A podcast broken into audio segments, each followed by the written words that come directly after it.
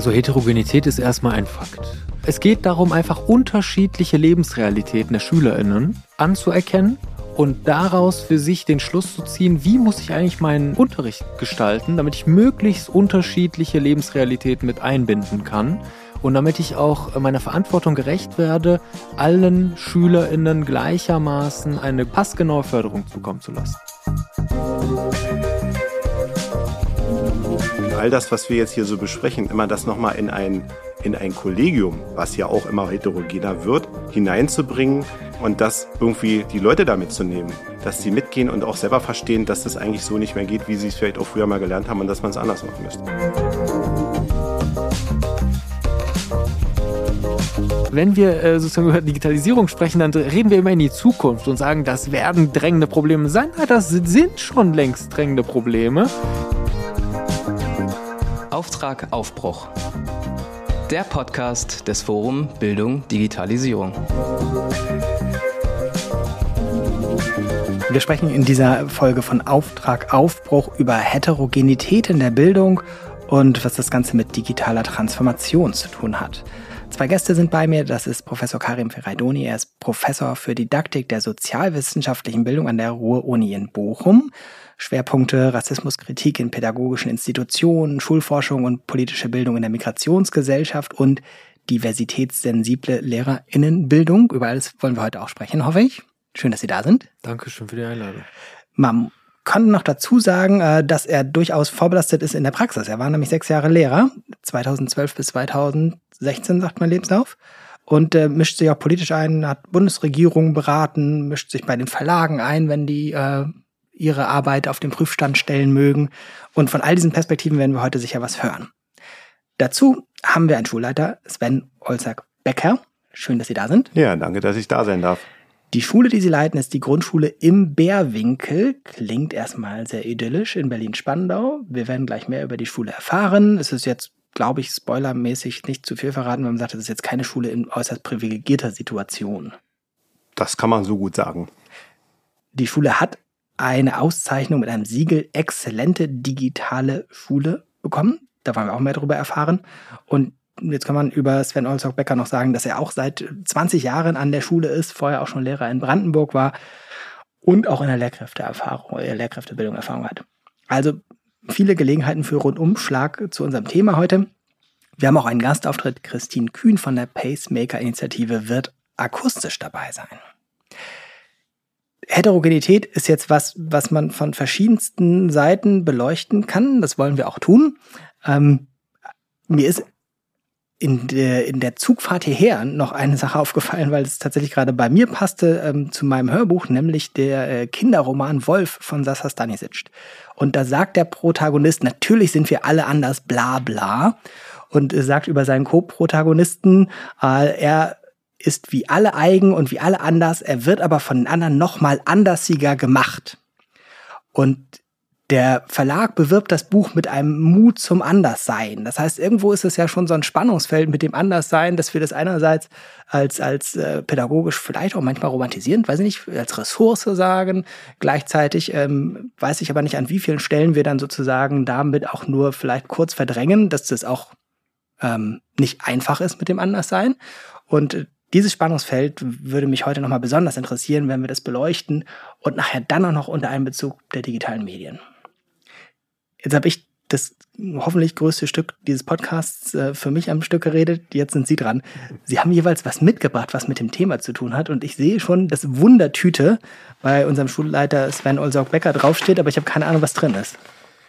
Also ich habe in der Tat eine, eine kleine Tüte mit, die wir die ist, ähm, in der Tat selber gebastelt habe. Also.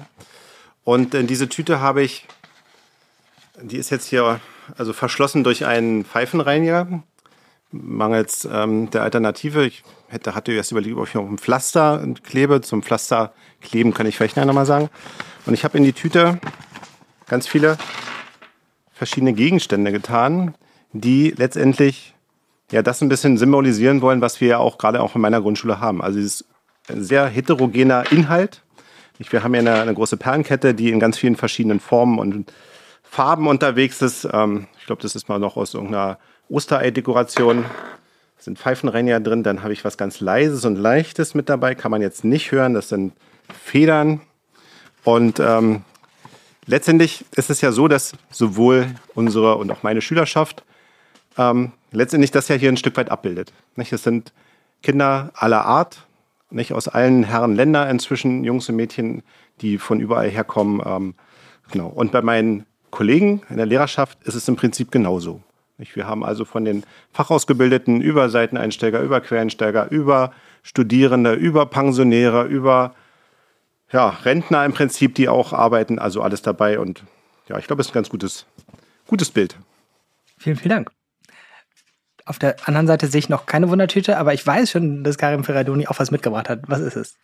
Ich habe meine Ernennungsurkunde mitgebracht und zwar äh, bin ich seit Juli äh, ordentlicher Professor. Vorher war ich Juniorprofessor und äh, diese äh, äh, ähm, Ernennungsurkunde äh, hat für mich vielerlei Symbolwert. Also auf der einen Seite glaube ich, dass ähm, Wissenschaftler zu sein ein unglaublich großes Privileg ist in unserer Gesellschaft. Äh, nur 5% derjenigen, die äh, promovieren, schaffen es auch tatsächlich, äh, Fuß zu fassen mit einer Dauerstelle in der Wissenschaft. Ähm, dann muss ich an meine Übergangsempfehlungen denken, die meine Grundschullehrerin mir ausgestellt hat. Äh, und das weiß ich bis heute noch. Ich habe sie auch vor kurzem äh, wieder getroffen, äh, aber ich sage erstmal, was sie äh, mir attestiert hat. Äh, sozusagen, sie hat gesagt, äh, wenn du dich anstrengst, schaffst du vielleicht die Realschule. Und ich mache ihr gar keinen Vorwurf, denn vielleicht kommen wir heute auch darauf zu sprechen.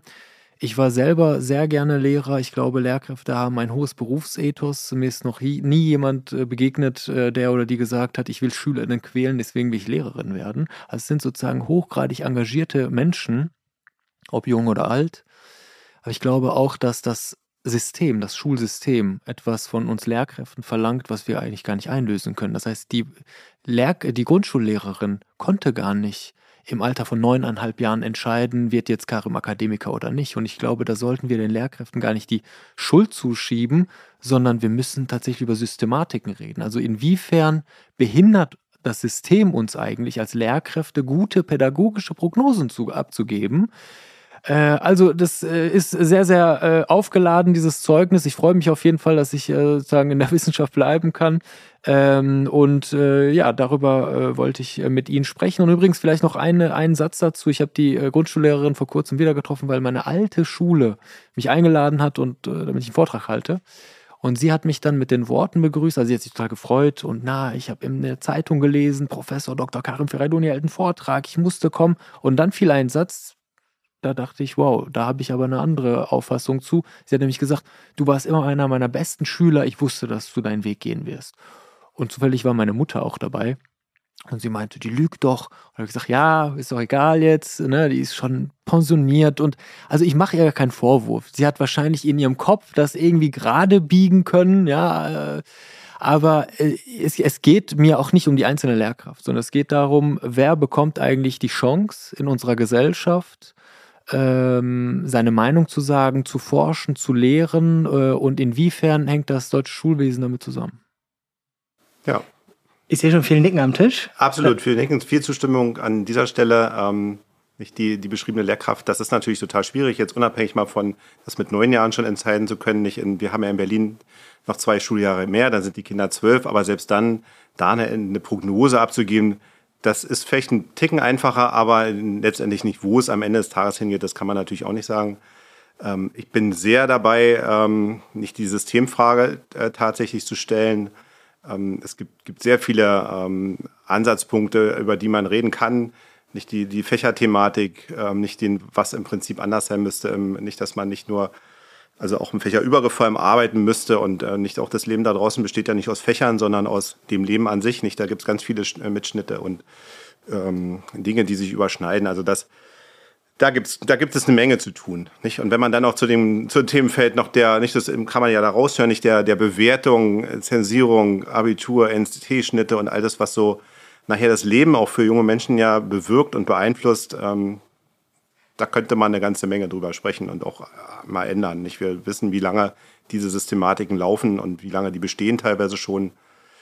Und wenn wir über die Lehrkräfte sprechen, so als letztes Satz vielleicht dazu nicht, auch, auch da kann man ja auch nochmal darüber nachdenken, über äh, nicht letztendlich die, ähm, nicht, nicht, wie, wie, nicht, wir werden ja auch in, in Deutschland oder auch in Berlin letztendlich immer noch im Stundendeputat wird man nicht eingestellt oder besäudet letztendlich auch als ganze Thema äh, der, der Arbeits, ähm, ja, der Arbeitszeit, ja. ne? Das ist auch so ein Thema. Dann schauen wir, was wir davon heute abdecken können. Der Begriff, der oben drüber stand, ähm, war Heterogenität. Und das ist jetzt ein Begriff, wo ich im Vorfeld gedacht habe, irgendwie, wahrscheinlich haben alle Menschen irgendwie Bilder dazu im Kopf, aber trotzdem ist das ja erstmal als Begriff so denkbar abstrakt, wie man sich vielleicht nur wünschen könnte, wenn man irgendwie versucht, was abstrakt zu machen. Deswegen wäre meine Einladung an Sie, können Sie ausschnitthaft so auf dieses große abstrakte Ungetüm in der Taschenlampe so darauf leuchten und sagen, was heißt das eigentlich konkret heterogen, sowohl aus wissenschaftlicher Perspektive als auch an Ihrer Grundschule? Also Heterogenität ist erstmal ein Fakt.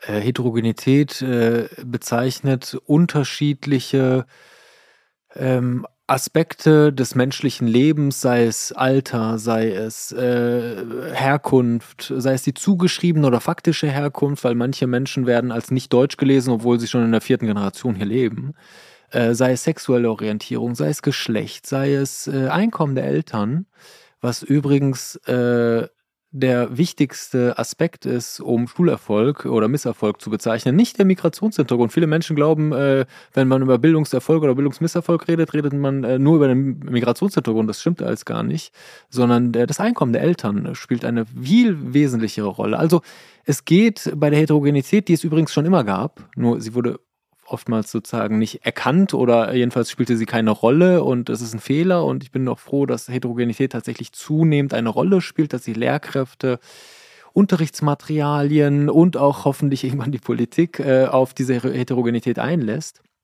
Das spielt äh, sozusagen überall äh, eine Rolle in den Schulen. Äh, es geht darum, einfach unterschiedliche Lebensrealitäten der SchülerInnen anzuerkennen und daraus für sich den Schluss zu ziehen, wie muss ich eigentlich meinen äh, Unterricht gestalten, damit ich möglichst unterschiedliche Lebensrealitäten mit einbinden kann und damit ich auch meiner Verantwortung gerecht werde, allen Schülerinnen gleichermaßen eine passgenaue Förderung zukommen zu lassen. Wie sieht das in der Schule praktisch aus bei Ihnen? Na, in der Schule also bei mir bei, war jetzt gerade die Zeit wieder nicht. Wir müssen ähm, die Klassenstatistiken ähm, fertigen. Und wenn ich das so über die letzten, jetzt bin ich seit zehn Jahren Schulleiter, nicht, wie ich auch, wenn ich so alleine die nackten Prozentwerte mir anschaue, wie sich Schule entwickelt hat. Und wir haben ja ähm, in Berlin ähm, ja zum Glück mittlerweile mehrere ähm, Faktoren, die, ähm, sagen wir mal, die, ähm, die, die, die, die Schwierigkeit der Lage, in der sich eine Schule befindet, abbilden. Nicht? Da gibt es diesen Stichwort. Das, das ist diese äh, interessante Berliner Schultypisierung. Ja, genau. Das ist das genau. Der ist äh, nicht. Diesen, Erklären Sie das die, mal im Hamburger. Die, die, ist in, ja, die ist in sieben Stufen eingeteilt zwischen zwischen 1 und 7 und 1 heißt eigentlich wenig belastet und 7 heißt sehr stark belastet. Ähm, es fließen da mehrere Faktoren ein, die unter anderem diesen berühmten, oder bei uns ist es der NDH-Wert, nicht nicht deutscher Herkunft mit einfließt. Nicht, das ist ein Wert, der bei mir dieses Jahr dann tatsächlich mal im zweistelligen Wert nochmal gestiegen ist. Nicht? Wir sind nochmal 10 Prozent drüber, liegen bei ja, Mitte 70 Prozent inzwischen. Wie ist das, äh, wo ist das definiert? Also ist es die vierte Generation zählt nicht mehr mit? Die zählt dann nicht mehr mit, die vierte nicht mehr. Nicht? Aber die definieren wir eigentlich im Prinzip auch nochmal darüber, nicht wird zu Hause Deutsch gesprochen. Das ist nochmal ja. ein ganz wesentlicher Fakt. Ähm, definieren Sie darüber oder die Berliner Schultypisierung? Na, die, es ist ja so, die Berliner Schultypisierung definiert über die Berliner Schulleitung darüber, nicht? Weil nur wir ah. vor Ort es ja wissen können. Ja. Nicht, wenn ich eine Klassenliste vor mir habe, weiß ich im besten Falle am Ende des Tages tatsächlich, wo die Familie herkommt und was dort ja. auch passiert. Also Sie zählen aus. Ich zähle, also unterm Strich bin ich ja sowieso ergebnisverantwortlich für alles, ob es gut oder nicht gut ist. Und da ähm, zähle ich das ja. äh, tatsächlich selber am Ende des Tages auch nochmal aus, damit es eben stimmt. Weil wenn es nicht stimmt, dann ja hat es auch andere Folgen in Bezug vor allem auf Geld, ja. so Haushaltsdinge. Ich habe Sie unterbrochen, was Sie noch zählen. Ja, genau. Neben dem NDH-Weg es ist zum Beispiel noch der berühmte andere Abkürzung ist LMB, hieß früher Lehrmittelbefreiung, gibt es ja inzwischen schon lange nicht mehr. Ist jetzt inzwischen mit dem Schrägstrich BOT, Bildung und Teilhabe, also kombiniert worden. Ähm, auch das ist ein Wert, der eigentlich relativ schwer abzubilden ist, weil ähm, in Berlin zumindest ja die Eltern nicht mehr unbedingt eine Notwendigkeit haben, einen Berlin-Pass haben zu müssen oder ihn auch vorlegen zu müssen, weil sie ja eh alles bekommen vom Staat. So kann man es ja sagen. Nicht über die Lehrmittel bis hin zum Mittagessen, also so alles. Sie haben eigentlich gar keine riesengroße Notwendigkeit. Das heißt also auch dieses, gerade zum Schuljahrsbeginn, auch von den Erstklässlern, diese Informationen einzusammeln oder ein Dokument zu bekommen, ist echt schwierig. Das heißt, immer bei der Anmeldung wird im Prinzip abgefragt und wenn dann in den Gesprächen schon rauskommt, dass, dass da Transferleistungen in welcher Art und Weise auch immer irgendwo herbekommen, nicht, dann wird ein Häkchen gemacht und so rechnet sich das letztendlich am Ende des Tages auf. Zu dieser, um diesen, also nur zwei Werte wäre ein bisschen, bisschen die gab es ja vorher schon so nicht. Und dann gibt es einen, äh, einen Wert, den kann ich selber nicht so genau nachvollziehen, weil da guckt man wahrscheinlich in was, ähm, was im Bezirk letztendlich auch ähm, es für Werte gibt in Bezug auf ähm, den Kiez, nicht? Also wie dort die, das hatten Sie ja gerade gesagt, äh, nicht wie da die Finanzsituation auch bei den Familien da liegt, weil es tatsächlich der entscheidende Wert ist. Und das spielen dann noch ein paar andere Sachen eine Rolle, zum Beispiel also die Ausstattung der Schule mit den, mit den Lehrkräften, welcher Art und Weise sie sind und auch vor allem, welch, wie die Schülerschaft ähm, zusammengesetzt ist, nochmal in Bezug auf Kinder mit einem sonderpädagogischen Förderbedarf. Auch das ist ja, hat besondere Auswirkungen. Nicht? Wir haben natürlich die Inklusion ja eigentlich ursprünglich irgendwo in Deutschland. Ähm, wir haben inklusive Schwerpunktschulen, auch in Berlin haben wir, aber eigentlich hat jede Schule Inklusion an Bord, muss auch. So, aber damit halt wieder umzugehen und Fachkräfte zu haben, also auch Sonderpädagogen zu haben, ist halt schwierig. Und von daher all die Dinge zusammen und die bilden dann diesen Schultyp ab. Um es rund und zu Ende zu bringen, 1 bis 7 hatte ich gesagt, wir sind Schultyp 6, 6b, um genau zu sein, weil wir eben über 600 Kinder haben und da kommt das B. Bei A hätte man dann vielleicht nur 400 Kinder. Ah, und das ist dann sozusagen mit aufsteigender Ziffer am Ende, äh, kriegen Sie mehr Möglichkeiten zur Unterstützung, mehr Ressourcen Genau, ich kriege mehr Unterstützung, es gibt auch mehr Finanzmittel, es gibt auch mehr Unterrichtsstunden dafür. Man nimmt im Prinzip, also das ist ja auch ein Thema nicht, wir haben ja nicht genügend Lehrkräfte, das heißt, es wird irgendwie umverteilt, es wird also den Schulen, die, denen es besser geht, den 1, 2, 3 Jahren, 3 weiß ich nicht, aber 1, 2 wenigstens wird was weggenommen ja. und die anderen kriegen was mehr. Ist das so gesamtgesellschaftlich ein sinnvolles Vorgehen, so Schule zu organisieren und Ressourcen zu verteilen? Unbedingt, denn äh, die Alternative wäre das Gießkannenprinzip und äh, das halte ich nicht für sinnvoll. Also wir brauchen tatsächlich gute, kriteriengeleitete äh, Indikatoren, um äh, finanzielle Mittel äh, passgenau zu steuern und deswegen finde ich das sehr, sehr gut. Bei uns heißt das äh, Schulstandorttyp 1 bis 5 und da spielt auch zum Beispiel ähm, äh, die bauliche sozusagen Umgebung der Schule eine Rolle. Äh, Einfamilienhäuser oder Hochhäuser, also das spielt auch nochmal eine Rolle. Ähm, natürlich kann man sich, und ich würde, äh, ne, also von Amts wegen würde ich das schon äh, kritisieren, aber äh, auf der einen Seite kritisieren, auf der anderen Seite müssen wir uns einfach äh, da ehrlich machen. Der Migrationshintergrund an sich oder dass zu Hause nicht Deutsch gesprochen wird oder nicht nur Deutsch gesprochen wird, das kann man schon kritisieren, äh, weil äh, ich sage immer wieder an, äh, weiß ich nicht, so internationalen Schulen, ja, wo Botschaftsangehörige mhm. hinkommen, wird auch zu Hause nicht Deutsch gesprochen, aber mhm. da ist die Lage ein bisschen anders, weil sie finanziell besser ausgestattet sind, soziale mhm. Netzwerke haben, wissen, an wen die sich wenden können und wen nicht mhm. und einfach einen anderen Status haben und einen anderen Habitus haben zu Hause weil äh, viele Eltern da äh, wollen, dass ihre Kinder auch akademisch gebildet sind. Aber ich generell, äh, um es kurz zu machen, ja, ich finde das sinnvoll, mhm. äh, denn äh, ich habe beispielsweise an einem katholischen privaten Gymnasium äh, unterrichtet von 2010 bis 2016 das war eine ausgesuchte Klientel. Also ähm, diejenigen Personen, die nicht äh, an unserer Schule untergekommen sind, sind zum staatlichen Gymnasium gegangen. Das heißt, äh, deswegen finde ich das äh, richtig, dass meine ehemalige Schule weniger Geld bekommt als ihre Schule. Mhm. Ja.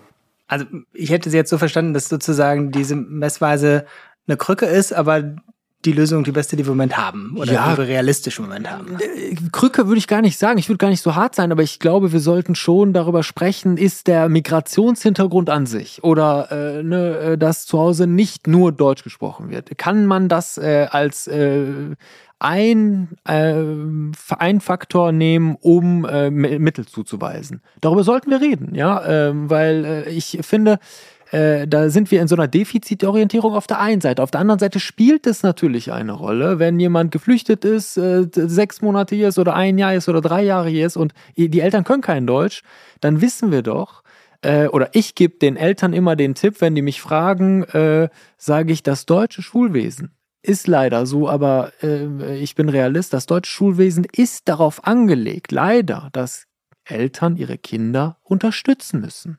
Das ist in anderen Staaten anders, die sind aber auch anders aufgestellt. Eine Ganztagsschule, äh, sozusagen andere Betreuungssituation. aber äh, das, es spielt sozusagen eine Rolle, aber da müssen wir einfach genauer hinschauen. Äh, nur zu sagen, ah, Migrationshintergrund und irgendwie, keine Ahnung, es wird nicht nur Deutsch gesprochen. Ich habe, oder meine Frau und ich haben keine Kinder, aber meine Frau und ich, wenn wir Kinder hätten, also sie ist auch Professorin, heißt Mona Masumi, ist auch iranischstämmig. Ich bin Karim Firaidoni also laut der Definition wäre unser Kind ja äh, auch dabei, ja, nicht deutsche äh, äh, Herkunft. Ich bin im Iran geboren, meine Frau ist in äh, Münster geboren. Äh, also allein, dass ein Elternteil im Ausland geboren ist, ist sozusagen, vererbt sich der Migrationshintergrund auf das Kind. Äh, deswegen, ne, äh, da müssen wir genauer hinschauen, aber ich würde sagen, generell ist das eine gute, ein gutes Werkzeug. Ja, ich glaube, in, in, in Deutschland ist das immer noch so ein, so ein Punkt, nicht gerade der Migrationshintergrund, das ist sehr da ist man sehr schnell dabei, das sehr eng zu fassen, irgendwo, wobei man es eigentlich auflösen müsste. Ich glaube, man ist in anderen Ländern da weiter. Sie haben so, also so ein paar Dinge genannt, die, die man wunderbar aufnehmen kann, die ja auch ähm, top aktuell sind. Ähm, ich glaube, dass man in den, ähm, in, ähm, sagen wir, auf der kommunalen Ebene oder jetzt auf der Länderebene in Berlin zum Beispiel da nicht schon relativ schon viel weiter ist. Ähm, es wäre ja zum Beispiel auch sehr wünschenswert, wenn man ähm, das jetzt zum Beispiel auf das, wenn man das Stichwort dieses Startchancenprogramms hier vielleicht mal mit eingeben, weil das eigentlich ganz gut passt, wenn man das dann in die Richtung auch weiterdenken würde. Nicht nur so, wie es im Moment den Einschein macht, wie das nun ausgebildet sein soll am Ende des Tages. Dann haben wir nämlich wieder diese Gießkanne oder wir haben halt den Verteilung nach dem Königsteiner Schlüssel und da, das ist ja genau das, was es eigentlich nicht sein darf. Und da finde ich es letztendlich auch schon ziemlich erschreckend, muss ich sagen, auch dass die, die KMK da also voll mitgeht. Das kann ja nur vermutlich politisch ähm, gedacht sein in der Richtung, aber als Pragmatiker ist das völlig, also kann ich das überhaupt gar nicht nachvollziehen. Und wenn man auch die Fachleute sich anguckt, auch in, aus der Wissenschaft nicht über, über die WIM-Stiftung, die ja, glaube ich, der eng dran ist, ähm, dann ist es eigentlich nicht, also passt gar nicht, ist total kontraproduktiv im Prinzip. Ne? Und eine zweite Sache nochmal, weil Sie das auch gesagt haben, ja, ähm, stimmt total, die, die Eltern müssen bisher immer noch eigentlich mitarbeiten zu Hause, sonst wird der Erfolg ist halt schwierig. Und ähm, nicht das, das Stichwort ist zum Beispiel Hausaufgaben. Ja, es ist in vielen, seit vielen Jahren schon ein Stück weit immer aufgeweicht. Ich bin großer eigentlich Verfechter, dieses nicht mehr zu tun, aus den genannten Gründen. Auch da ist es ja nicht nur die Sprache im Punkt, sondern auch oft eine Raumfrage oder nicht. Wir sprechen ja nicht mehr von dem, von dem Kinderzimmer mit einem Kinderschreibtisch oder irgendwie so, sondern da hat man ganz andere Situationen bei den Familien oft zu Hause. Ähm, das, was da Hausaufgabe ist, passiert oftmals dann eben in der, in Berlin heißt es so schön in der EFÖP, also im Hort, ne, in der ergänzenden Förderung und Betreuung. Da gibt es dann Hausaufgabenangebote. Insofern ist es eigentlich schon wieder, äh, ist ja konterkariert ja die, die, die Sache an sich. Im Sinne der, der Lernpsychologie macht es ja durchaus einen Sinn, nicht das frisch Gelernte auch nochmal am Nachmittag oder so ins Zwischenzeitgedächtnis zu verbringen und so. Das ist ja un unbestritten, aber das ist so, so die Dinge, über die wir reden müssen und wo man aber auch, das ist so meine Erfahrung, ähm, sowieso all das, was wir jetzt hier so besprechen, immer das nochmal in ein, in ein Kollegium, was ja auch immer heterogener wird, hineinzubringen und ein inzwischen für eine Grundschule 70 Personen großes, bei den Lehrkräften, Erzieher kommen noch dazu, Kollegium zu bringen und das irgendwie die Leute damit zu nehmen ich will gar nicht von Implementieren sprechen, aber dass sie mitgehen und auch selber verstehen, dass das eigentlich so nicht mehr geht, wie sie es vielleicht auch früher mal gelernt haben und dass man es anders machen müsste. Da sind jetzt ganz viele Stücke schon drin, die ich mal nacheinander auseinander ähm, oder mit ihnen neu zusammenbauen will. Ähm, das erste Mal, was ich jetzt versuchen möchte, ist äh, unser Querschnittsthema digitale Medien schon mal einmal mit mhm. an den Tisch zu holen. Ähm, Ließe sich das jetzt beispielsweise auch schon auf die reine Beschreibung von Heterogenität anwenden? Also könnten Sie für Ihre Schule sagen, da könnten Sie auch sagen, da gibt es eine deutliche Heterogenität, was Ausstattung mit digitalen Geräten, Zugang zu digitalen ähm, Inhalten, hm. digitale Kompetenzen etc. angeht? Also, da könnte ich wieder auch wieder sehr weit aushören. Wir haben ja ähm, hatten ja schon eben auch an, angedeutet, nicht, dass wir ja Schulen in unterschiedlichen Lagen in der Stadt haben, deswegen ja auch Schultypisierung und deswegen ähm, nicht, es gibt die bürgerlichen ähm, Kieze und es gibt die, ähm, die anderen Kieze, die stärker belastet sind. Daraus ergab sich ja dann auch in Berlin ähm, unter anderem das, äh, das Programm der Berlin Challenge. Nicht damals von der SPD, ich glaube von Saleh kam das auch noch. Nicht ist ein Programm, was so ähnlich in London mal gelaufen ist. Damals hat man dort Schulen mit mehr äh, Mitteln ausgestattet, die wirklich am, also von aufgrund ihrer Indikatoren und ihrer Leistungswerte am, am Ende des Rankings waren. In Berlin hat man es nicht ganz so gemacht. Also man hat schon geguckt, dass Schulen ähm, ähm, konnten sich dort, ich glaube, über Bewerbung ging es damals noch, also die schon belastet waren, aber die, jetzt müsste ich so einen anderen Begriff nochmal, ähm, es gibt, wir haben in Berlin auch noch so ein sogenanntes Indikatorenmodell, äh, in dem Schulen nach ähm, bestimmten ja, Indikatoren, also würde jetzt, glaube ich, ein bisschen weit wenn ich die auch noch ausführe, zu sagen, wie auch immer, da mussten also aber einige Balken mussten grün sein. Also die Schule musste grundsätzlich eine positive Entwicklung haben, trotz der, der schweren oder der, der schwierigen Situation. Und wir hatten dann, ähm, das war kurz, ähm, kurz vor oder mit der Pandemie beginnend auch, hatten wir auf einmal fast eine halbe Million Euro Zustände, also zusätzlich zur Verfügung, die wir dann aber auch innerhalb eines Jahres ausgeben mussten. Ähm, nicht, wer die Landeshaushaltsordnung Berlin kennt, mag in NRW vielleicht ähnlich sein, das ist schon äh, ein Riesentiger. Ähm, und letztendlich war die einzige Option, und das war sowieso, also wir hatten noch, wir hätten noch nie was anderes darüber nachgedacht, letztendlich ähm, unsere Schule zu digitalisieren ähm, und haben alles selbst letztendlich angefangen aufzubauen, obwohl ja. also die, die, Infrastruktur eigentlich gar nicht so wirklich vorhanden war. Und insofern, weil das war ja die Eingangsfrage, ja, also ich denke, wir sind genau auf dem richtigen Weg und das, also diesen Weg, diesen, Trans, diesen digitalen Transformationsweg zu beschreiben, ähm, wo ja auch die angesprochene ähm, Pacemaker-Initiative ja eine, eine Rolle spielen kann oder Rolle spielt, den gegangen zu sein, der ist für die Schule und für diese Schülerinnen, die wir haben, eigentlich großartig, weil wir eben schon versuchen, oder ihnen doch deutlich mehr mitgeben können. Also das, was wir mal so unter Bildungsgerechtigkeit auch verstehen, da zumindest so ein bisschen diese zu verkleinern, auf diesem Gebiet zumindest. Nicht? Und wir sich uns so Grundsatzfragen gestellt haben, natürlich machen wir jetzt Bring Your Own Device oder wie das, das funktioniert nicht bei uns nicht. Das heißt, wir haben also komplett ähm, Tablets einer sehr, bekan kurz, einer sehr bekannten Sie, Marke eingekauft. Es ist ganz selbstverständlich, dass es nicht ja. funktioniert. Warum ist es, äh, funktioniert das nicht bei Ihnen? Warum funktioniert das? Bring Your Own Device Vorgehen? Naja, das funktioniert aus den genannten Gründen nicht. Das ist einfach ein finanzielles, äh, finanzieller Aspekt. Nicht? Das heißt also, wir haben selber eingekauft und wir haben für über 600 Kinder und natürlich auch für die Lehrkräfte, das war so der allererste mhm. Schritt, die mussten das natürlich auch haben, ähm, haben wir das ähm, besorgt und installiert und sind auf diese, haben in diesen Weg eingestiegen. Ja. Und der ist jetzt unabhängig mal so, also mit, da kann man jeden Bereich sich angucken von Fortbildung interner und Kinder und was macht man unterrichtlich und überhaupt, aber überhaupt das zu haben. Und die Entscheidung ist eben auch, stockig kurz zu sagen, also dass diese Geräte tatsächlich in der Schule verbleiben, mit aller Sicherung, die man mitbedenken muss und laden. Ähm, das, war eine, eine, das waren so Grundsatzentscheidungen, aber absolut die richtige in der mhm. heutigen Zeit sowieso. Und wir erleben, haben eine Menge Erfahrung gesammelt auf diesem ganzen Gebiet. Und also da könnte ich eigene Vorträge, glaube ich, mittlerweile zu halten. Ich würde es immer wieder machen.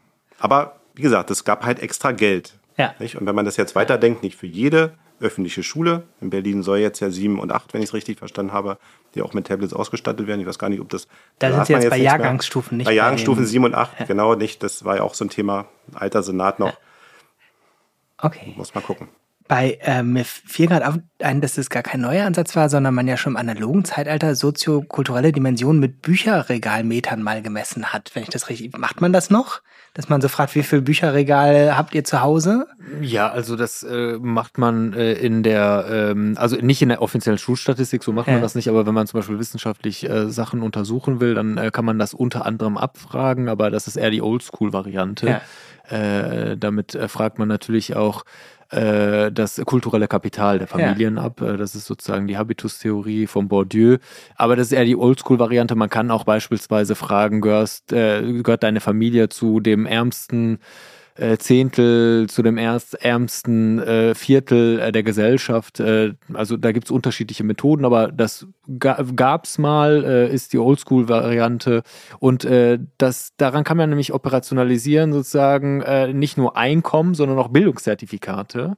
Weil in Deutschland, anders als in anderen Staaten, tatsächlich Bildung äh, auch äh, vererbt wird, äh, sozusagen. Jetzt nicht, äh, ne, wenn ich sozusagen Professor bin, äh, gebe ich nicht meinen Professorentitel weiter, sondern da geht es äh, darum, welche Entscheidung treffe ich denn für mein Kind? Wie trete ich auf in der Schule? Wie nimmt mich äh, die Klassenlehrerin äh, wahr? Ja, also wenn man, ne, das, ich war ja selber Lehrer beim Klassensprech, äh, beim Elternsprechtag, äh, wenn eine Mutter gekommen ist und meinte, ja, Ferredun, ich habe nur zehn Minuten Zeit, ich muss zurück in die Praxis, dann muss man, okay, du bist Arzt, also oder Ärztin und man begegnet diesen Menschen auch anders. Man will das zwar nicht, aber das hat einen Einfluss auf die Menschen.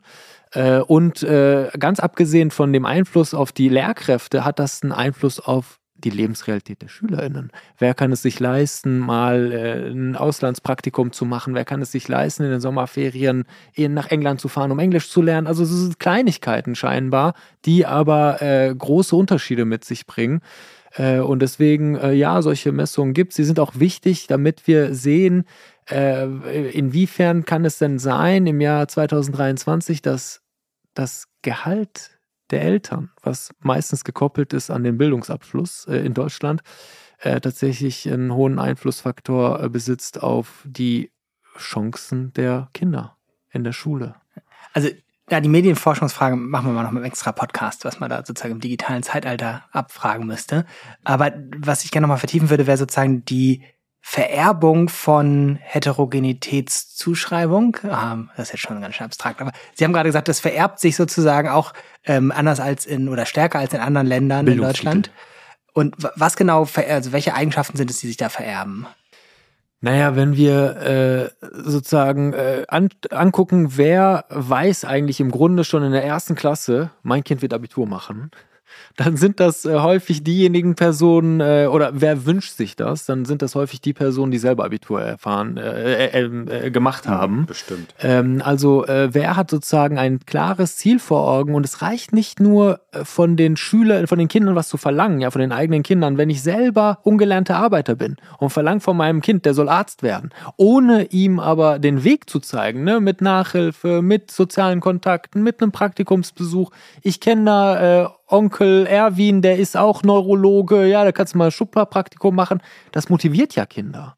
Also wenn ich äh, sehe, dass in meinem nahen Umfeld äh, akademisch gebildete Menschen sind, dann äh, führt es nicht automatisch und nicht per se dazu, aber die Zahlen sprechen ja eine eigene Sprache, dass die akademisch gebildeten Eltern tatsächlich auch weiter AkademikerInnen hervorbringen. Und zwar nicht, weil ihre Kinder besonders schlau sind, sondern weil sie sozusagen äh, Hilfestellungen geben, weil das, weil sie sich auch leisten können, viele äh, der Maßnahmen, Nachhilfe, extracurriculare Angebote zu besuchen, äh, die es, äh, die bei denen es äh, die anderen schwer haben, die zu besuchen. Also es geht nicht nur um eigene Entscheidungen, sondern es geht auch maßgeblich darum, habe ich schon mal gesehen, dass mein Vater abends liest. Ja, habe ich ne, ein Rollenvorbild, weil in der Grundschule sollen die Kinder mindestens zehn Minuten am Abend lesen. Aber wenn ich erstens keine Bücher habe und zweitens nie gesehen habe, dass ich sozusagen mein Rollenvorbild äh, liest, äh, dann fällt es mir schwer, aus meiner eigenen Lebensrealität zu abstrahieren, um äh, mir ein Buch äh, in, in, die Hand zu nehmen. Also das sind sozusagen äh, nicht immer äh, vorgeschriebene Dinge, sondern es geht äh, vielleicht beim Habitus, äh, Habitus können Sie ja nicht erwer erwerben oder äh, äh, Habitus können Sie sozusagen äh, hat man mit Hilfe von Rollenvorbildern eigentlich aufgesaugt. Ja, Habitus ist nicht so, wir machen das jetzt so, sondern wir machen das so, weil wir das schon immer so gemacht haben oder weil ich mir das erworben habe. Deswegen ist es auch äh, schwierig, über den Habitus von Menschen zu sprechen, äh, weil das häufig äh, unsichtbare Dinge sind. Ja, das ist also, keine Frage, ist keine Entscheidung, sondern genau, schon davor. Genau, genau. Wie sieht das jetzt? Also mein ja nur aus einem Vorurteil entstandenes Bild von der Grundschule im Bärwinkel ist, dass das jetzt nicht unbedingt die allermeisten Schülerinnen und Schüler eben mitbringen, dass die sozusagen von der ersten Klasse an auf Abiturfahrt gesetzt sind. Nee, vermutlich nicht, nicht, aber aus den genannten Gründen und nicht und letztendlich ja. ähm, äh, hat ja Ferradoni ja am Ende auch das entscheidende, den Begriff, glaube ich, genannt, nicht das, das Vorbild, nicht die, das Rollenvorbild. Ja. Und das ist jetzt nicht nur bezogen auf das, das sehr wichtige Thema Lesen, gar kein, das ist ja ein, das ist ja mal so ein Indikator auch nochmal für, ja. für, für sich entwickelndes ähm, junges Kind. Ähm, es bezieht sich ja auch noch auf, auf andere Bereiche. Nicht? Ich glaube, vor allem, wenn die, wenn die Kinder dann zu Jugendlichen werden und älter werden, wenn es so in Richtung Schullaufbahnende langsam geht, nicht? Und wenn ich aber Elternschaften zu Hause habe, die eben nicht, in, also kein geregeltes Arbeitsleben zum Beispiel auch haben, nicht, dann ist es immer schwer zu erklären, vermutlich. Also, das ist jetzt nicht so meine, also nicht diese Erfahrung nicht selbst oder aus der Beobachtung, sondern eher so aus Beschreibungen, nicht, weil ich ja ähm, in der in der Altersstufe nicht arbeite, aber das, das dürfte das gleiche in Grün sein. Mhm. Ich, ähm, wenn die Vorbilder nicht da sind, dann ja, dann reicht es vielleicht auch mit, nicht? Und in Deutschland kann man, glaube ich, auch mit den Transferleistungen gut ähm, über die Runden kommen.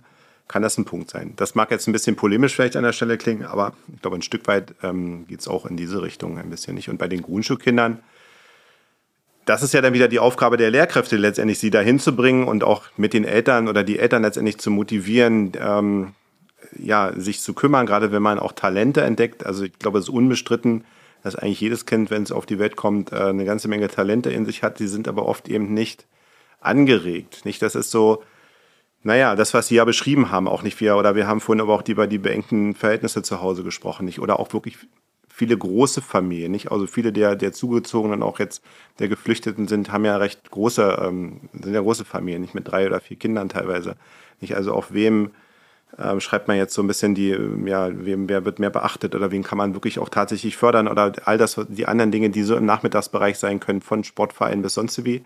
Das sind ja alles Dinge, die, die auch helfen, auch ein Kind insofern zu bilden und es aber auch überhaupt weiterzubringen und ja, eigentlich die Welt zu öffnen und zeigen, was gibt's denn noch alles? Nicht? Und wir sind ja nun am, am Stadtrand. Ähm, das ist ja dann manchmal auch für uns immer die Wege schon so weit, sag mal, alleine wirklich in einem Museum hier nach Mitte, wir sind ja hier um die Ecke rumzukommen und, und so diese Themen aufzumachen. Also für mich ist eigentlich letztendlich jeder, ich lasse jeden Ausflug, der auch irgendwo hingeht, nicht diese an, wie heißt es so schön, außerschulische Lernorte zu besuchen, das ist halt das, worum es geht, nicht? Und sie werden, wenn wir das nicht tun würden, zu Hause wahrscheinlich eher weniger haben, nicht? Und das kriegen wir ja auch immer mit durch Abfragen. Auch alleine so, ne, Stichwort Schwimmen ist zum Beispiel auch noch ein gutes Beispiel, ja. Schwimmen und Fahrradfahren, das sind für mich auch zwei eigentlich der, wie Lesen, Schreiben, Rechnen sind so die Kernkompetenzen, die eigentlich jedes Kind können muss, ja. Und das, das, die, aber sie kriegen es nicht angeboten und das ist der Teil, den eben Schule dann leisten muss. Und ob Schule es immer leisten kann, ist dann die Frage wieder an anderer Stelle. Nicht, weil wir dann wieder Fachkräfte nicht haben und, und, und. Fahrräder kann man noch kaufen, das ist nicht das Problem, ja. An Ihrer Schule haben Sie jetzt sich, glaube ich, relativ bewusst entschieden, dass Sie das mit den digitalen Medien als Chancen nutzen, vielleicht auch als Aufgabe für, für sich sehen. Ähm, vor dem Hintergrund dessen, wie wir jetzt so ein bisschen die Schule kennengelernt ja. haben, wie kamen Sie da drauf, dass digitale Medien nicht irgendwie so ein Luxusding sind, sondern offensichtlich für Sie? Naja, der Ansatz habe ich, das habe ich ja vorhin schon versucht zu formulieren. Nicht der Ansatzpunkt ist tatsächlich zu sagen, also wir, wir, wir versuchen hier ein Stück weit Bildungsgerechtigkeit herzustellen, zumindest ein, für mehr zu sorgen als andere. Und wenn man das äh, sich anschaut, eben, sagen wir mal, vergleichbare Schulen, dann haben wir eben jetzt durch jeden Weg haben wir einen Vorsprung, wenn man so will. Wobei mir der Vorsprung im Sinne, ich will ja da eben kein Wettbewerb ist, wäre ja egal. Aber für die Kinder ist es einfach ähm, ein Mehr an, äh, an, an Chance, Dinge zu lernen oder auch letztendlich, wir haben es von Anfang an mal als begriffen als eine weitere Methode. Es ist ja nicht so, dass sie ausschließlich, das macht ja auch gar keinen Sinn, ähm, digital lernen, aber das digitale Lernen äh, bietet wunderbare Möglichkeiten eben, wenn man das weiß, wie man es einsetzen kann, und da gibt es ja ganz einfache Funktionen, auch wenn man. Ja, erzählen ähm, Sie mal. Naja, wenn man jetzt, müsste man ja doch wieder über irgendwelche Firmen sprechen. Ich weiß nicht, ob wir das hier machen können, nicht, aber wenn man beispielsweise die mit dem, äh, mit diesem, mit dem, mit dem Apfel nimmt, diese, nicht, wenn man da die Bordmittel sich anguckt und äh, nicht, wenn man da auch mit, mit Pages zum Beispiel arbeitet oder die Diktierfunktionen verwendet, die haben ja die anderen Anbieter auch nicht. Und wir haben ein Kind, äh, was eigentlich nicht gerne laut spricht. Oder wir nehmen das Fach Englisch hat man nicht, also die englische Sprache und ist aber sich nicht sicher aber es kann die Diktierfunktion verwenden und kann, nachdem sie den ersten Schock überwunden hat, die eigene Stimme zu hören, das so oft einsprechen, bis der Text, der Satz, was auch immer, dem Kind gefällt und dann kann es der Lehrkraft den vorstellen. Die Lehrkraft kriegt eigentlich auch mal einen Rückspiegel, nicht was, kann das Kind eigentlich in der Sprache. So, das ist so eine ganz einfache äh, Geschichte. Und das geht letztendlich bis hin dazu, dass man eben äh, sich mit den ganzen auch mit den Dingen äh, beschäftigt, ähm, nicht was es war im Netz und was es nicht im, also wie überhaupt, wie gehe ich mit den Dingen im Internet um. Ähm, und es bietet eben auch Chance, ähm, letztendlich auch Unterricht, ich sage wirklich ganz bewusst Lernen auch anders zu gestalten, eben im Fächerübergriff gibt da dieses Stichwort vom, äh, vom Friday, Aha. nicht? Also, dass wir ähm, den Kindern Zeiträume einräumen und das können wir in der Grundschule ja wunderbar machen, weil wir ja immer im Fächerübergriff arbeiten können wir können es auch wunderbar im Jahrgang, in Jahrgangsmischung machen, nicht wenn Kollegen zwei Jahrgänge sich auch zusammentun.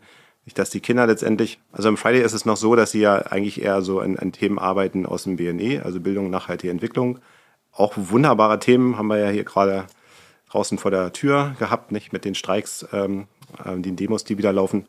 Ähm, aber dass man generell das zum Beispiel ähm, als einen relativ einfachen Weg hätte, eine Methode, wo man auch Kinder ihre Themen letztendlich mal bearbeiten kann. Und man muss sie ein bisschen anleiten. Das ist manchmal schon fast erschreckend, wenn man, wenn man das macht und wenn man sagt, ihr könntet jetzt mal von alleine. Sie können es nicht, weil sie es aber auch nie anders gelernt haben. Die sind ja nicht anders konditioniert.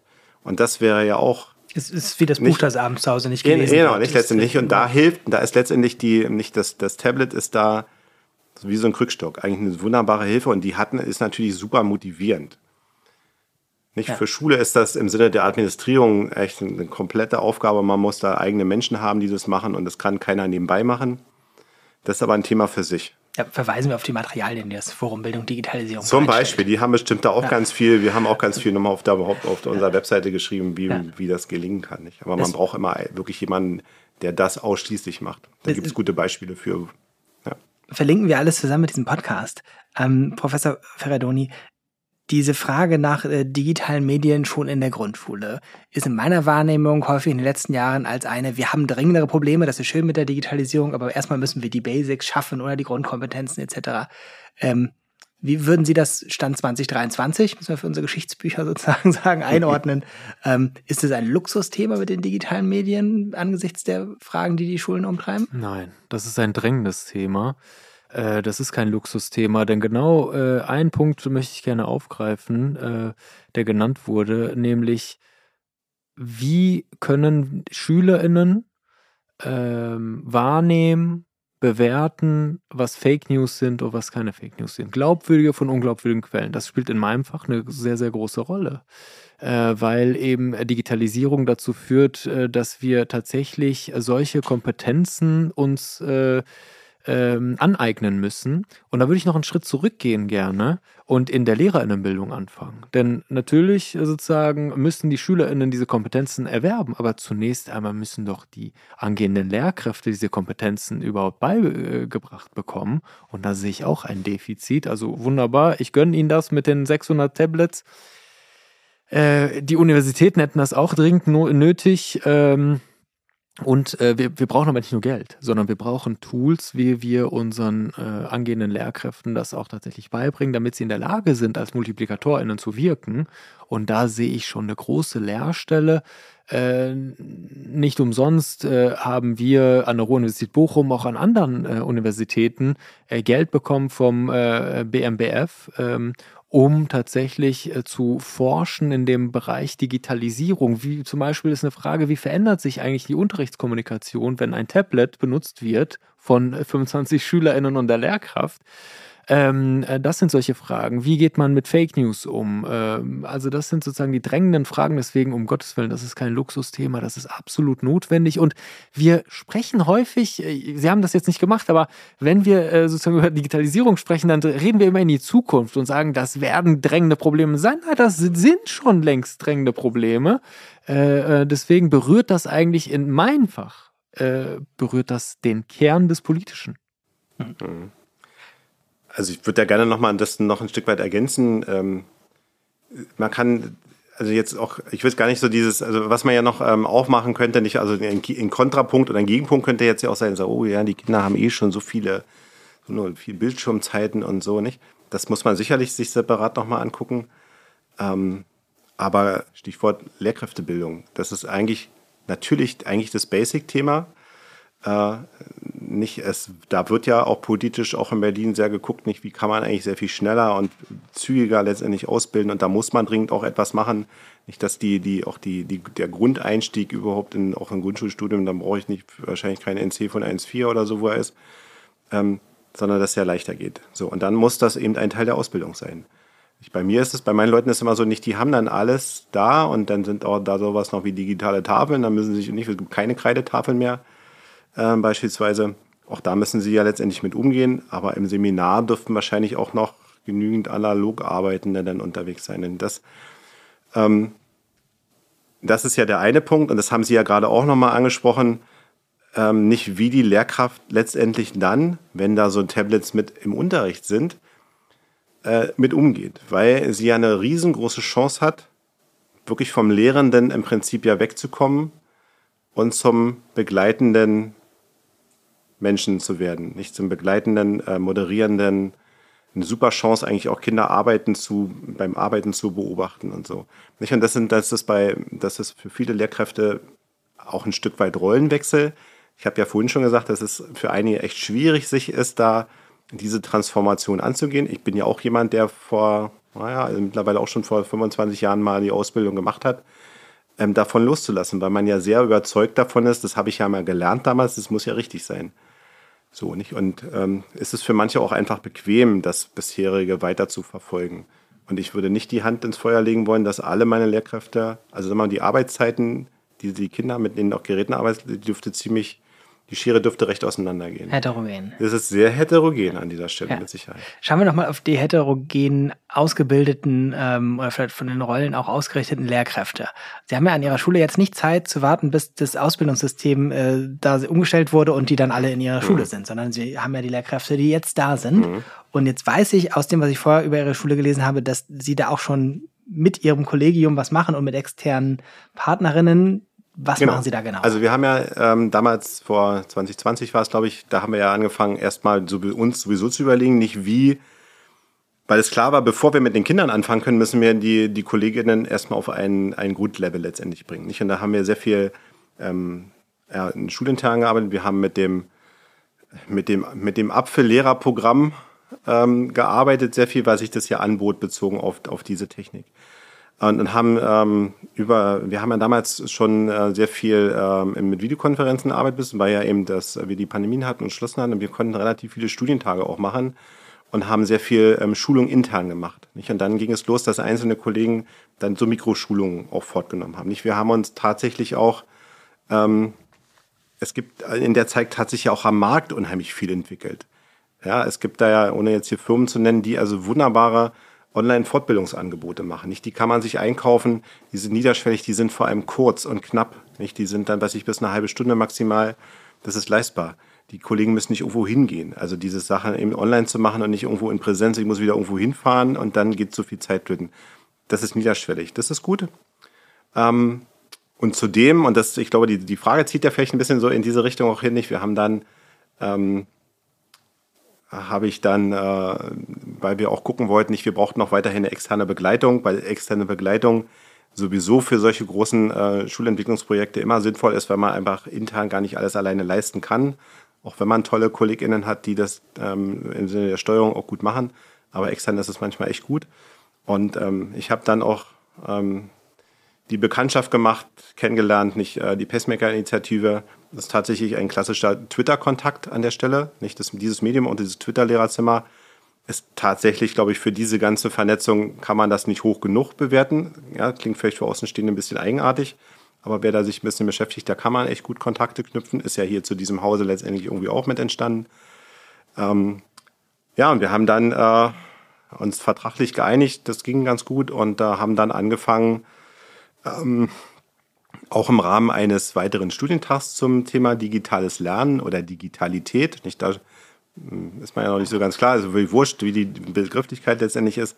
Und wir haben dann etwas, ähm, also zum einen haben wir natürlich nochmal äh, nach, nach Wunsch meiner KollegInnen äh, bestimmte Themen ähm, uns herausgesucht, die dann eben durch Fortbilder in äh, der äh, Pacemaker-Initiative bedient worden ist. Da ging es tatsächlich, weil wir ja so unterschiedliche Niveaus haben. Ja. Nicht, da ging es zum Beispiel, also die, die, die schon weiter waren, die haben sich da mit KI und ChatGPT und so, das war auch schon vor einem halben Jahr, klingt so, als es schon ewig lange her ist, damit beschäftigt, aber auch aber auch nochmal, wir haben nochmal Basics gemacht. Und wir haben uns mit, mit Spezialthemen so wirklich, wie kann man äh, digitales Lernen auch in der, in der Sonderpädagogik, also mit Förderkindern einsetzen, gemacht und bis hin zu, und das ist eigentlich so eins der, der besten Dinge, die wir gemacht haben, dass wir haben, äh, wir haben SchülerInnen ausgebildet als Multiplikatoren. Dazu würde ich gerne die äh, Pacemaker-Initiative selbst einmal zu Wort kommen lassen, weil wir haben die Christine Kühn, die mit Ihnen da zusammengearbeitet hat, gefragt, ob sie uns äh, kurz eine Nachricht schicken kann, was da passiert ist. Und da hören wir mal gemeinsam rein. Hallo in die Runde, hier ist Christine von der Pacemaker-Initiative. Wir begleiten Schulen auf ihrem Weg in eine Kultur der Digitalität und haben dabei immer die Bildungsgerechtigkeit im Blick. Ich bin die Standortleitung in Berlin, wo wir aktuell acht Schulen begleiten und eine davon ist die Grundschule im Bärwinkel.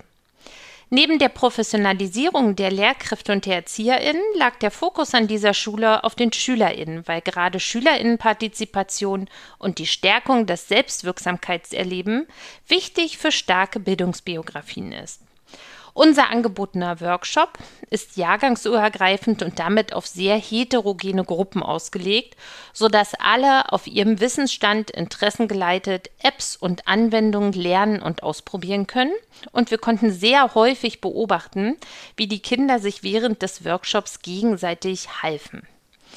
Nach den Workshops fand abschließend ein Barcamp statt, bei denen die Schüler und Schülerinnen ihr Wissen an die Lehrkräfte weitergegeben haben.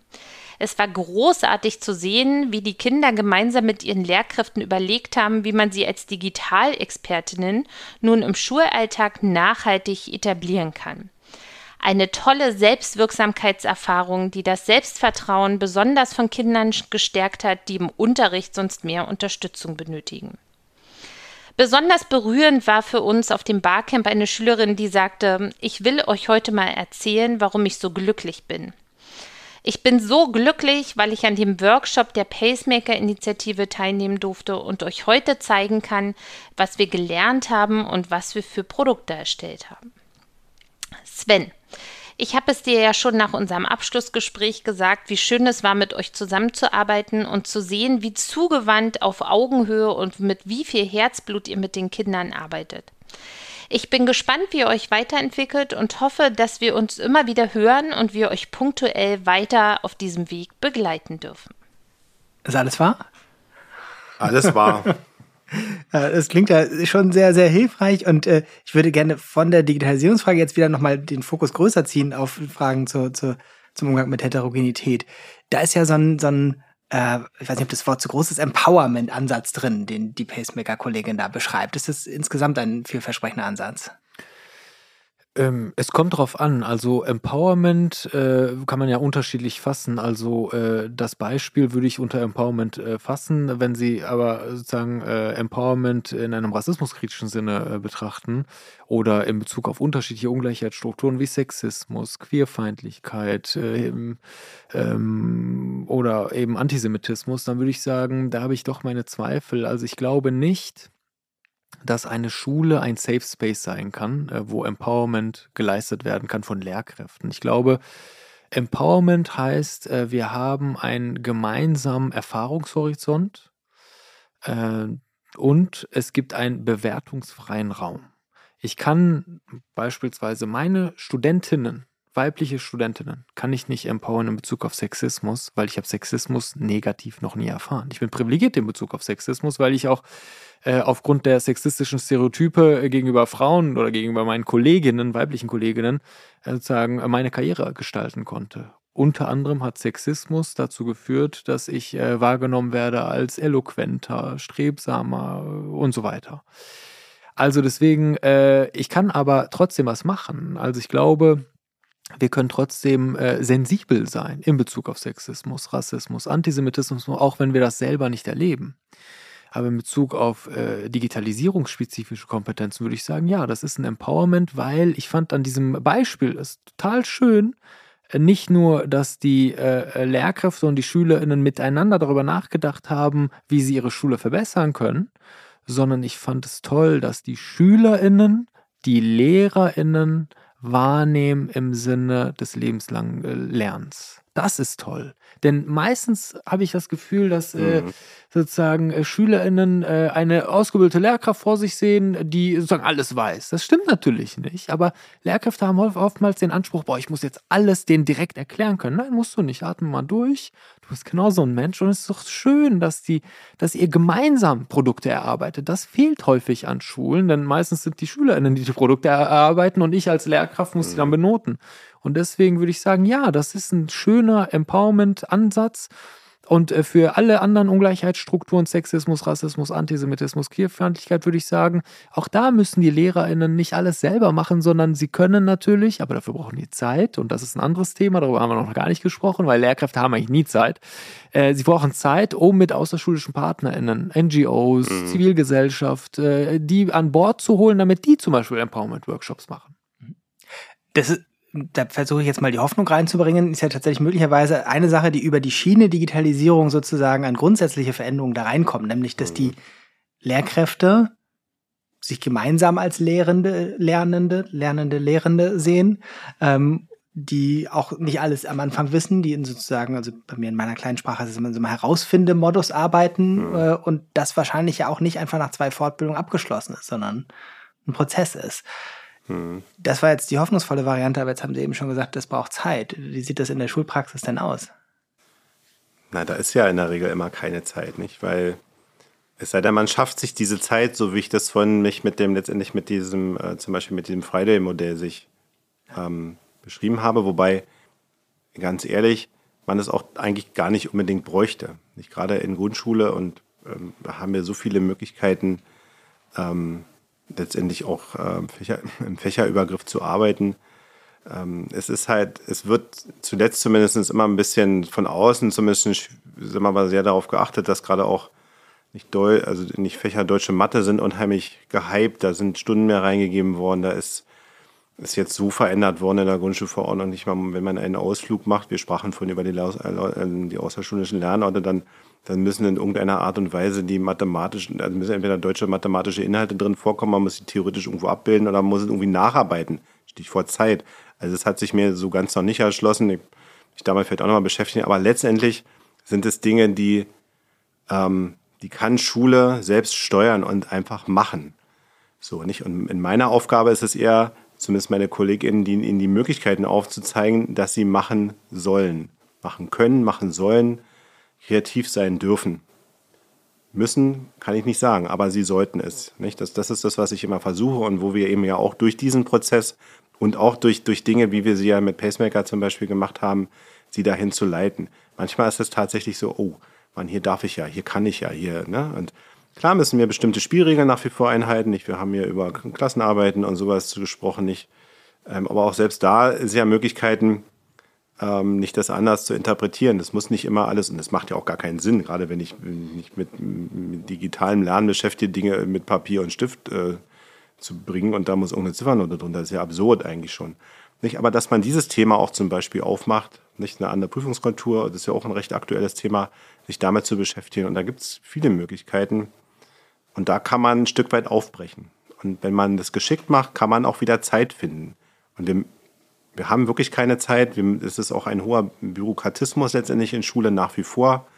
Ich glaube, früher mal der Senator Zöllner wollte mal alles rückdrehen, schon ein paar Jahrzehnte hergeführt. Inzwischen baut sich jedes Jahr immer wieder was da auf dazu. Ja, dieses, was ich am Anfang auch meinte, ähm, nicht das Stichwort Pflaster hatte ich vorhin nochmal. Also wir, es gibt so viele Maßnahmen jetzt in Schule, die, ja, weil das der Mangel in vielen Bereichen ist, es wird immer auch eine Maßnahme gemacht, so wie ein Pflaster drüber geklebt, nicht deckt ab, ist aber auch irgendwie elastisch ein Stück weit.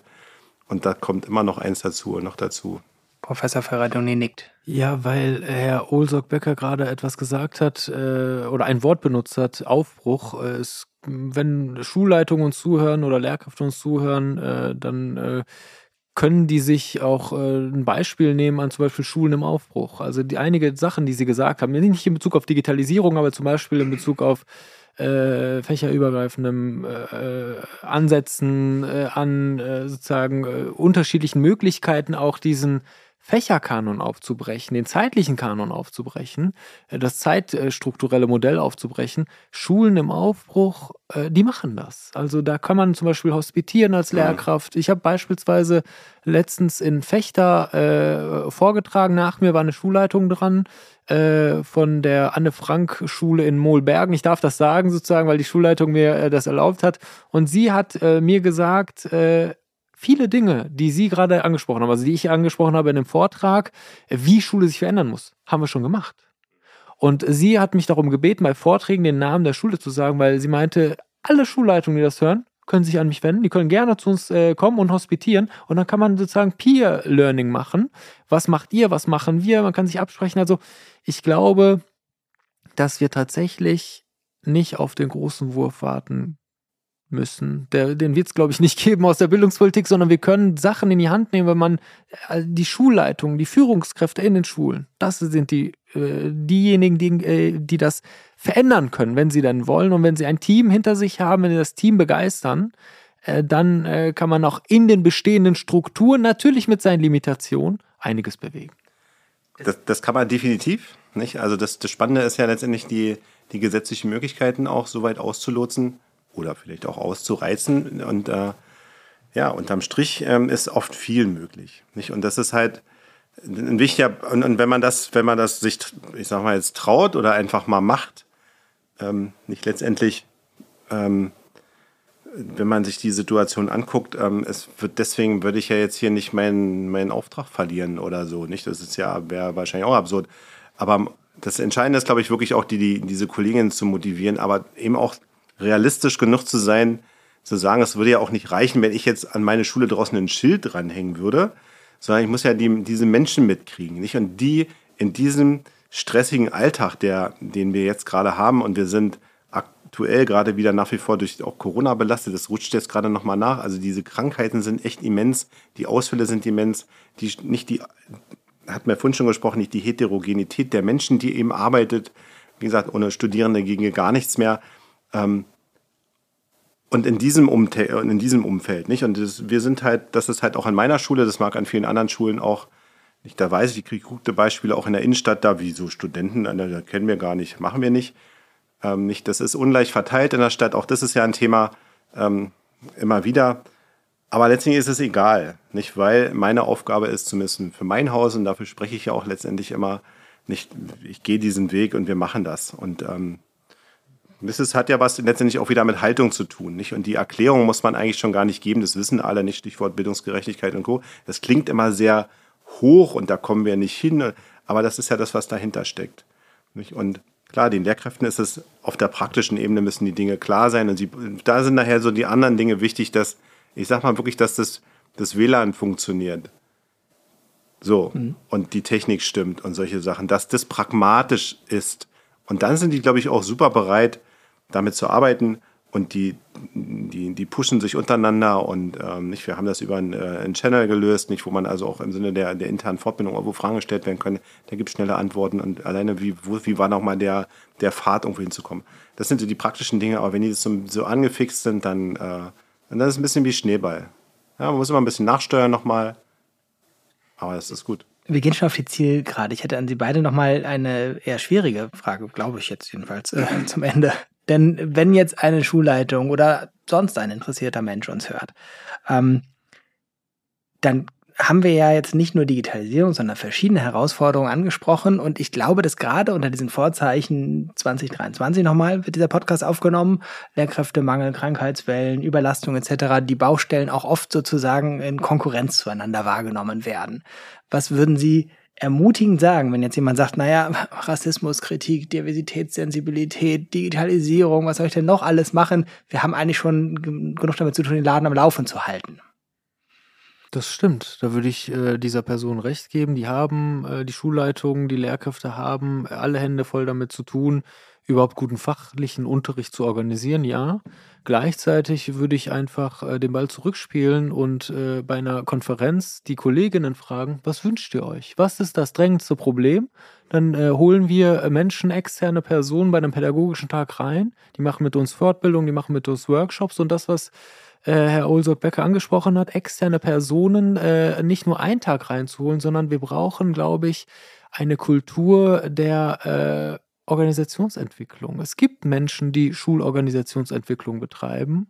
Äh, die reinzuholen, äh, Finanzierung äh, kann man sich durch die Stadt holen, durch Demokratie leben. Bei uns heißt, gibt es noch eine andere Anlaufstelle, nämlich die kommunalen Integrationszentren. Also es gibt unterschiedliche Möglichkeiten, wie man das angeht, aber ich würde tatsächlich mit den Kolleginnen vor Ort kontextbezogen entscheiden, was wünscht ihr euch, was ist das drängendste Problem. Damit fangen wir erstmal an. Äh, und dann äh, gucken wir, wo die Reise noch hingeht. Was sagen Sie? Also ich würde Ihnen sagen, ja, also es stimmt natürlich auch alles, es ist schwierig. Es ist aber nach wie vor trotzdem eigentlich mit einer der besten Jobs der Welt, weil man eben mit jungen Menschen zu tun hat. Und wenn man sich dafür entscheidet, ähm, freue ich mich vor allem immer besonders, wenn ich merke, dass da auch diese, diese jungen äh, Erwachsenen also das Herz am rechten Fleck haben, dass es ihnen um die Kinder geht. Ähm, manchmal ist es schwierig, wenn man so auf ähm, Einstellungsveranstaltung ist und ähm, da auch junge Menschen sind, die sich dann da vorstellen müssen und die bereden eigentlich immer nur über ihre Fächer, wie toll sie sich finden. Das kann ich auch verstehen, hat aber letztendlich ja eigentlich mit dem, was sie nachher machen müssen, manchmal ein bisschen wenig zu tun. Das ist ein Ticken mehr, vielleicht auch bei den Menschen, die in der Oberschule arbeiten möchten, später als die in der Grundschule arbeiten. Und das ist aber auch so eine Grundsatzentscheidung. Das ist erstmal die eine Aussage. Und ähm, die andere Aussage, da bin ich, also den zweiten Teil, den Sie auch genannt haben, letztendlich sich mit externen äh, Fachkräften in Verbindung zu setzen. Auch gerade ist es auch für Schulleitungen eine riesengroße Entlastung, externe Schulberater zum Beispiel auch mit dabei zu haben oder nicht, wie wir das jetzt mit der Pacemaker-Initiative zu haben, auch wirklich abgeben zu können, so grob Strukturen, Termine und also diese Dinge zu planen. Das ist eine Riesenerleichterung. Ähm, grundsätzlich gibt es auch in Berliner Schule und vielleicht in NRW wahrscheinlich auch, gibt es, also geben die Haushalte das her, man kann das machen, man kann es organisieren. Man muss eben wieder wissen, mit wem, wen nimmt man und wo ist der, wo, wo, ist, wo geht die Reise hin. Die Fragen, das manchmal ist es ein bisschen schwierig, die Kollegen zu fragen, was wünscht ihr euch am allermeisten, weil das ist so, das kann in der einen Woche und im nächsten Monat ist es anders. Also das ist so, ich, es, es gibt ja auch, ähm, auch, auch bekannte Kolleginnen, die so Sachen machen wie nicht, wir machen mal hier irgendwie äh, Beginn einer Sitzung oder einer, wir machen mal alle Probleme auf den Tisch und alle kotzen sich mal aus und dann muss man trotzdem irgendwie einen Weg finden, das muss man auch mal aushalten. Ist eine spannende Sache, aber ähm, was will ich eigentlich sagen? Es ist, bleibt auch an der Stelle sehr heterogen, weil sich die Themen immer wieder ändern.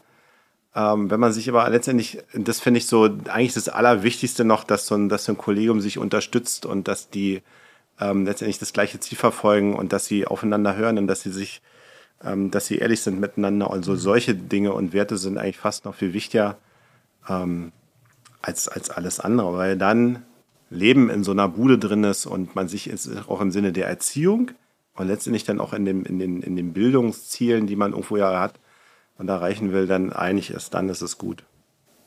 Das war ein schönes Schlusswort. Ich möchte mich ganz herzlich bedanken bei unseren beiden Gästen, bei Professor Karim Ferraidoni, bei Sven Olsok-Becker und für die Sprachnachricht bei Christine Kühn. Wir sind jetzt in der zweiten Staffel von unserer Podcast-Reihe Auftrag Aufbruch und ich habe erst in dieser Folge gelernt, dass da ja eine Doppeldeutigkeit in Aufbruch, nämlich auch im Sinne von Aufbrechen, äh, etwas äh, Grenzen aufbrechen. Wir haben im Gespräch ganz viel darüber gesprochen, dass man Jahrgangsgrenzen oder Fächergrenzen äh, aufbrechen kann, dass man Schulgrenzen aufbrechen kann, sich mit anderen vernetzen kann, Routinen aufbrechen kann. Und insofern habe ich heute also das Auftrag Aufbruch für mich nochmal neu interpretieren gelernt. Nicht nur dafür, sondern insgesamt für Ihre Arbeit. Ganz, ganz herzlichen Dank und alles Gute. Danke. Sehr gerne. Dankeschön.